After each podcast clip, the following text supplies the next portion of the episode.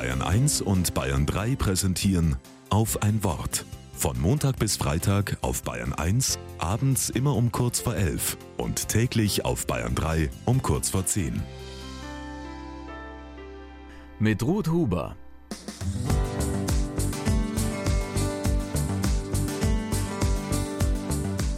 Im letzten Jahr erschien ein Buch mit dem Titel Deutschland ist ein kinderfeindliches Land.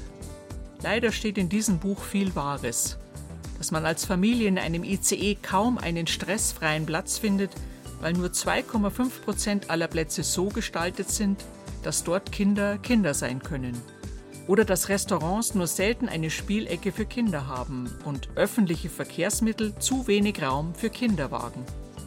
Nein, Deutschland ist leider kein kinderfreundliches Land. Im europäischen Ranking nehmen wir seit Jahren hintere Plätze ein.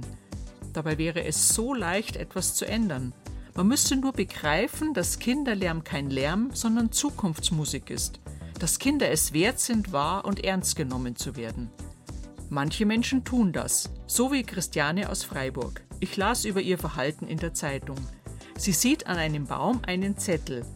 Wer hat alle Spielgeräte von meinem Lieblingsspielplatz entfernt? steht da in Kinderschrift. Christiane hätte den Zettel lesen können und darüber lachen macht sie aber nicht. Sie schreibt eine Antwort. Liebes Kind, falls du den Spielplatz gleich hier ums Eck meinst, die entfernten Spielgeräte wurden von einem Pilz befallen. Es gibt aber eine gute Nachricht für dich. Der Spielplatz wird bald komplett neu gestaltet. Ich hoffe, dem Kind hat diese Antwort jemand vorgelesen. Dann gäbe es schon mal ein Kind, welches in Deutschland Kinderfreundlichkeit erlebt.